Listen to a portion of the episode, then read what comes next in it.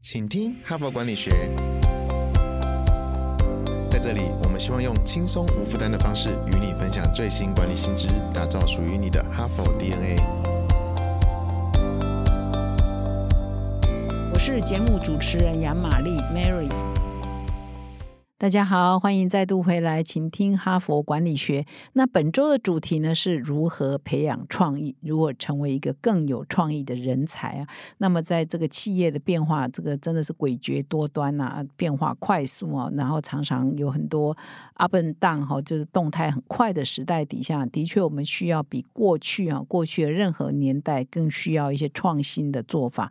那创新的做法前提当然要更有创意嘛，所以我们一连好几天。都在分享这一方面的文章。那昨天呢，跟今天呢，我特别选了一篇文章，是全世界非常有名的一家设计公司，叫 IDEO，I D E O。它的两个创办人哈，他这两个创办人呢是一对兄弟哈，叫凯利兄弟哈，叫 David Kelly 跟 Tom Kelly 哈。那他们在全世界呢都在推动设计思考这个理念哦。那他特别为哈佛商业评论写的这一篇文章，就是说他们跟很多客户互动，那包括他们自己也带员工，他们自己。也在做创意设计的工作，那他们对这个主题呢特别有感，那就提出了一个想法，就是说，其实我们从小呢，其实每个人都很有创意。想象我们小时候啊，或者你现在观察小孩嘛，拿到笔他就会画啊，听到歌他就会跳舞啊，拿到麦克风他就会唱歌哦。每个人呢都不会很害怕说，在这个艺术的领域啊，在其他的才艺的领域呢，表现自己的热情跟这个兴趣嘛，那就是一个很有创意的年。代，可是为什么我们长大成人之后呢？哎，看到画笔呢，哦，不敢画；拿到麦克风了，啊，觉得我唱的不好，不敢唱；啊，听到音乐呢，我不敢跳哈。所以，我们都失去了那个创意的泉源哈。长大了以后，就变得很固定、很僵化。那所以呢，他这篇文章就要提说，其实我们从小是富有创意的，所以我们现在呢，长大了之后要把我们的创意找回来，就是找回你的创意自信哦。所以他这篇文章的标题就是“找回你的创意自信”。那怎么？找回来呢？他这篇文章应该要下一个副标啊，就是克服四个恐惧哈。所以他这篇文章主要是分析说，是什么原因让我们长大之后没有创意呢？就是我们有四个恐惧，只要我们可以克服这四个恐惧呢，我们就有很高的机会可以把我们的创意找回来。感谢哈帕听友的支持哈，请听哈佛管理学，凭着对管理知识传播的热情呢，现在已经制作超过四百集的节目了。我们收到许多听友的回馈哈，我们的节目呢陪伴他们厘清直癌上许多大大小小的难题哈，让他们受益良多。非常感谢你们的支持。如果你也有这种顿悟时刻，如果你欣赏我们的内容，请赞助我们产出更优质的节目，让哈帕跟你长相。左右持续探索管理的新知，请到资讯栏点击赞助连结懂妹我们，让哈帕陪伴你走过人生挚爱的关键时刻。赞助的听友们也请留下你的姓名、联络信箱跟电话，让我们有机会呢未来回馈你。谢谢。那我昨天的节目呢，已经分享了找回你的创意自信，有四个恐惧嘛？有两个恐惧，我昨天分享了。第一个恐惧是说，我们对混沌未知的恐惧，因为我们做创意可能要尝试一些新的东西，可是我们对离开自己的舒适圈呢是很恐惧的，所以你就不敢做新的尝试啊。所以这是第一个恐惧呢，让我们不敢表现出创意。第二个恐惧是说，我们很怕出糗，我们很怕被看笑话，我们很怕被评论说。啊，你这个不三不四哈，你这个好像很阳春啊，你这个呃不是很好，所以我们都会害怕，为了自己的个人的面子、个人的矜持呢，所以我们对。被判断的恐惧哈，怕被评论呐，所以这是第二个恐惧。那我今天呢要讲第三个跟第四个恐惧，并且分享一个小故事的实验了哈。好，那我现在来讲他的第三个恐惧。呃，我们必须要克服的呢是对踏出第一步的恐惧哈。就是说，其实很多人呢就常常有很多想法啊，你跟他想呢，他很多想法也不敢公开提哈，他怕刚刚讲会被出糗啊。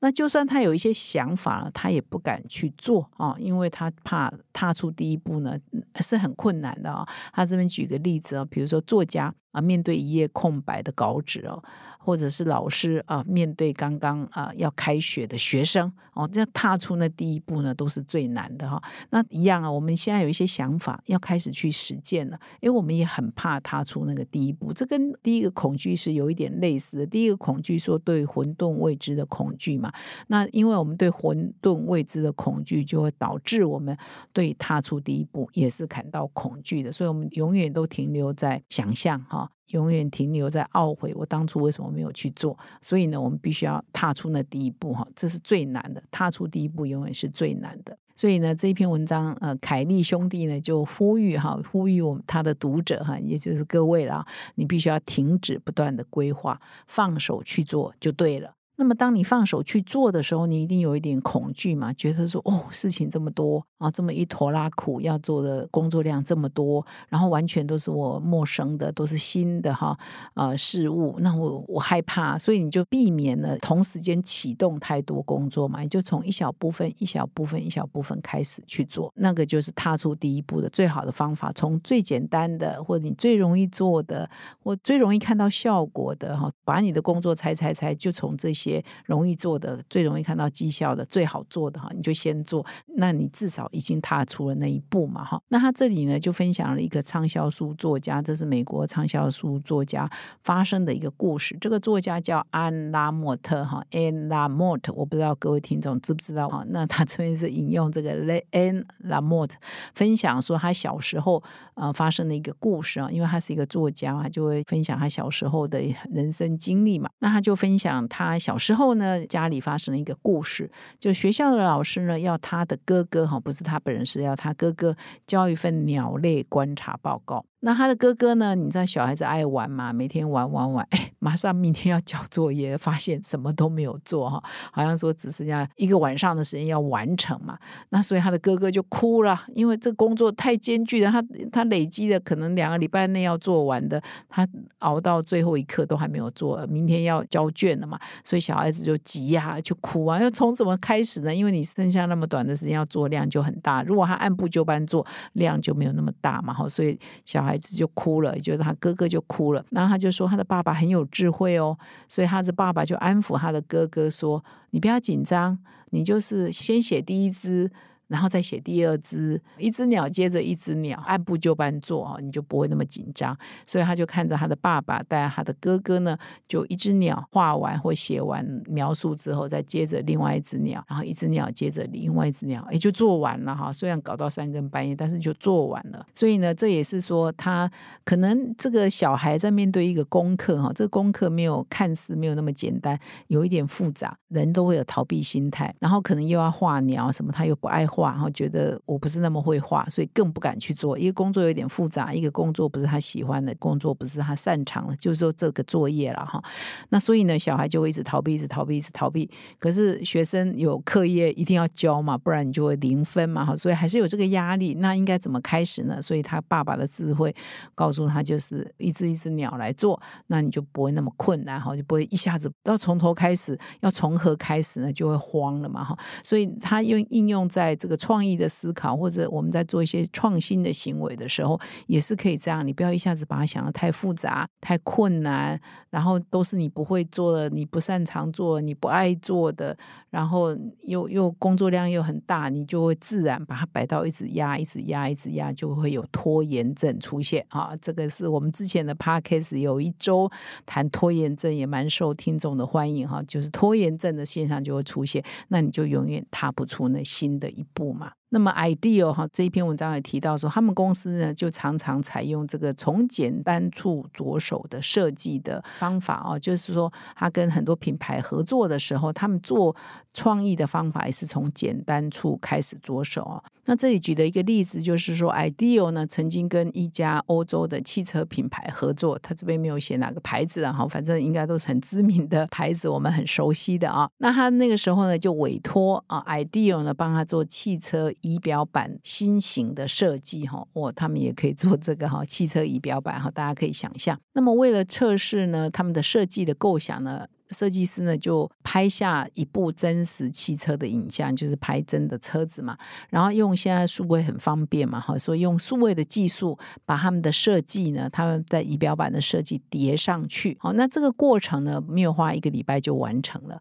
那他们又把这整个过程呢，就拍了一支影片啊，给顾客看。哈，那顾客呢就觉得哇，很满意啊。他说他们上一次呢做汽车仪表板的设计，委托一家设计公司，花了一整年的时间，然后呢花了上百万打造一台原型车，然后把它拍下来。哈，所以这个客户就说哇，那你们 idea 做事呢，就忽略到做原型车这个阶段，不用打磨一台原型车嘛，所以省下大部分的时间。所以呢，他这边的启示应该是说，你要做一个创新创意，有时候你就想的做的太完整，其实也没有那么必要。那你想得到说，我接的这个案子，我就必须要去打磨一台原型车呢？那工作有多复杂，发挥会有多少？非常的多嘛，所以你就把很简单的事情做得很复杂。那你想到你要去做那件事情，你就没有把你的力气用在最对的地方，那就是你的设计，你的设计原型设计才是最重要的哈。所以你就是说，这个 idea 这一家公司，它的这个原型设计省却了那个最麻烦的部分，比如说你要真实的去打造一台车，它要花的时间有多少，他把这个都省了。所以他们的强调是说，从简单处着手，然后呢也会。让他的设计师不会那么害怕，因为他只要想到说，设计师想到说我还要去跟车厂合作，把这台车呃我的设计打样打磨啊，设计出原型，那他就会却步嘛，哈，所以呢就是要做重点，然后只要完成一小步呢，你就可以看得到它的效果，那你就不会。不敢踏出那一步嘛，哈，所以他这个个案的用意是要来说明这个哈，希望各位听众可以理解啊。所以呢，这是第三个恐惧哈，就是说我们对踏出第一步通常有恐惧，所以你要有一些方法来克服，就从简单的做，从一小步做起哈，你就不会觉得那么的难。那么第四个会让我们失去创意自信的恐惧是什么呢？就是对失控的恐惧。意思就是说，其实跟昨天提到的这个对于被嘲笑的恐惧，那个只是面子问题啊。这个呢是失控，怕失败，然后怕搞砸了啊，要负起责任，然后对失控的恐惧哈，也是让我们呢很害怕走出不一样的路，很害怕跟别人不同了哈。一个就是对失控的恐惧。那他这边提的建议是说，如果你正面临一项很困难的挑战。你可以试着哈找跟这些主题比较不相关的人来开会。那或许呢，你每周的例行会议的成员里头呢，以前都是很资深的人，你现在呢也邀请比较之前的人来开会啊，并且甚至呢有比较之前的人来主持会议，就是让你尝试有不同的观点，而且让你松绑哈，不要那么制约，不要那么的害怕哦。那他这边就举了一个例子哦，叫 JetBlue 哈，这家航空公司应该大家如果常出国。可能到美国，你都可以看得到这家航空公司叫捷兰航空 （JetBlue）。那它 JetBlue 呢，曾经在二零零七年呢，在甘乃迪纽约的甘乃迪国际机场呢，因为一场风暴哈，美国到冬天呢，尤其像纽约这个城市呢，都会有冰风暴嘛哈。那这个因为这个冰风暴的关系呢，这个机场关闭了六小时。那 JetBlue 呢，也就不知道为什么原因呢，它。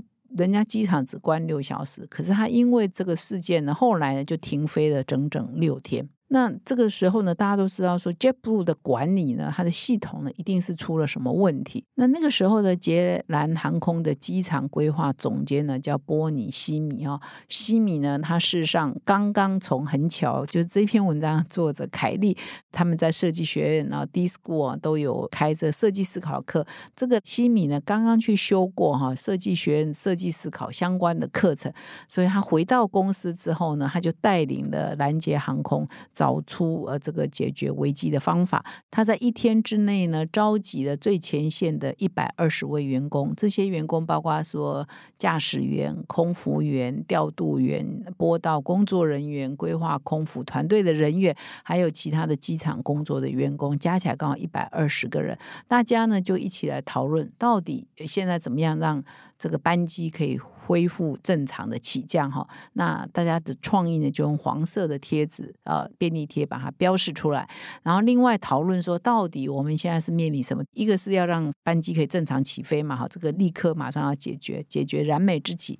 另外就是要找出说，到底他们是遇到什么困难，遇到什么挑战，遇到什么危机会产生这样的问题，这是用红色便利贴把它贴出来。那么一天下来呢，哇，大家团队呢一百二十个人团队非常的有生产力，力非常有创意的，他们就想出了很多的点子，有上千张的便利贴哦，列出很多他们应该要呃解决问题的方法是什么哈？因为在这样危机底下嘛，大家也破框哦，所以提出很多创意的想法。之后呢，这一次的危机就顺利克服的，而且他们的体质也改善了很多哈。那这边呢，也举 Ideal 自己另外一个例子哦，就是他们自己成立一个叫 Open Ideal 的这样的一个开放式的概念平台，给所所有的人都可以上去啊，就是只要你有愿意啊，全世界各地的人都可以上去。那他说这个呢，做这个平台对他们来讲也是一个挑战啊，因为他们会。在那边呢，把他们自己的难题公布，那向全世界征求一些创意。他说这样的效果有可能啊，有可能促使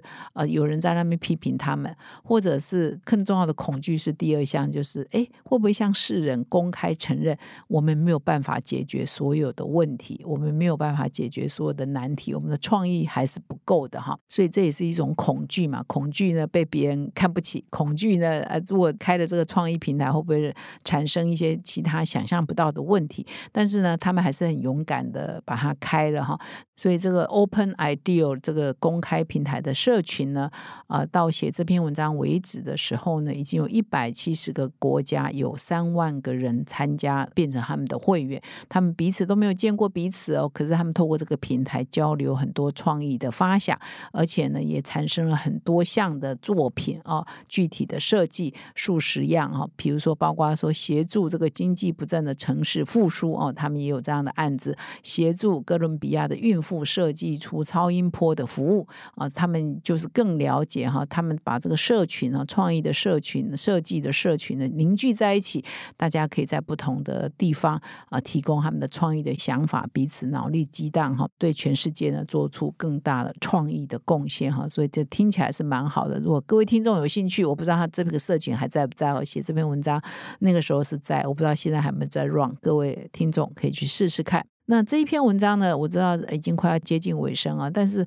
我要分享他这篇文章讲的一个故事啊，就是说，其实他一直在讲说，你要走出第一步哈，配合我昨天分享的内容，你要走出你的舒适圈，你要勇敢踏出那第一步，你要克服被嘲笑，你要克服恐惧哈，害怕啊。那他这边举了一个例子哈，就是说。要让人们克服自己最深层的恐惧呢，其实不是不可能的。我来问各位一个问题：你看到蛇会怕吗？你会敢靠近蛇吗？大家会不会？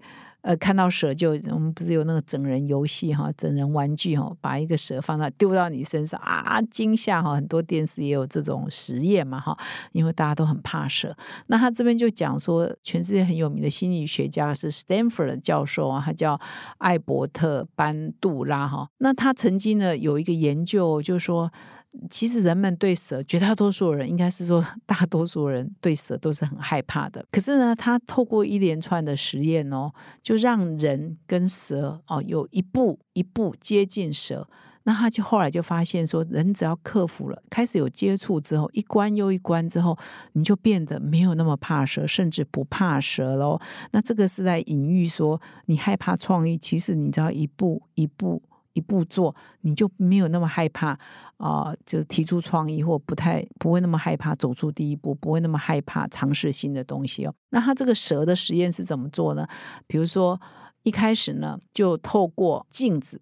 一个双面镜去看蛇，就是他要让人敢接近蛇嘛，所以第一步呢是透过玻璃窗，而且是双面窗哦，层层保护嘛。就是说，我现在带你去看蛇，你一定不要嘛？没关系，没关系，它不会靠近你，蛇不会靠近你，所以你隔着。玻璃看，而且是双面玻璃哈，这是第一次他带你来看蛇啊，你就哎听到说他蛇不会接近你，蛇不会是呃爬过来哈，有两面玻璃在保护你，所以你就愿意去看哈，所以这是第一关啊。那么在进入了第一关之后，你已经做了这第一关之后，哎。把门打开。就进到了一个房间，这个房间很大，蛇在远远的哈，所以你就在远远的地方看着蛇。你知道蛇不会那么快爬过来嘛，所以你就没那么害怕。其实如果第一次就叫你这样子看蛇，你会害怕。可是因为你已经透过双面镜看它了，所以一关又一关嘛，所以第二关你远远的看着蛇，你知道蛇不会那么快就爬过来，所以你还是有安全感。接下来呢，就是你你在那边看有人哦去碰触蛇。有人，因为以前不是也有很多蛇人嘛，或或者是玩蛇的人，你就看到有人在玩蛇，好跟蛇互动，肢体的互动，真实的互动，你就看着。好，那最后一步就是，哎，让你戴着手套自己去摸蛇。这是一连串的实验，就一步又一步啦，叫扔头擒过，然后他一讲扔头擒过，越来越接近蛇了哈。所以你再来一关呢，戴着手套摸蛇，你也不会那么怕了。再过几个小时之后呢，你就不戴手套了。就不戴手套就摸蛇，你也不会那么害怕的哈。所以呢，这位心理学家叫啊班杜拉，就是把这个实验做一关又一关的体验，小小进步的过程，叫引导式的经手。你通过这样的过程呢，你就不会害怕。那么害怕你原来害怕的事情，你甚至可以接受。哎，我就去摸蛇了，这个有没有道理呢？以上的是今天的分享啊，就是我们如果有很恐怖的事情呢，搞不好你每天啊尝试一点点，每天尝试一些一点点的，你就没有那么害怕了，你就可以走出那一步了哈。啊，以上的这个蛇的实验呢，跟各位做分享，感谢你的收听，我们明天再相会。现在就注册 HBR 数位版会员，每月三篇文章免费阅读，与世界一流管理接轨，阅读更多管理大师的精彩观点。现在就开始。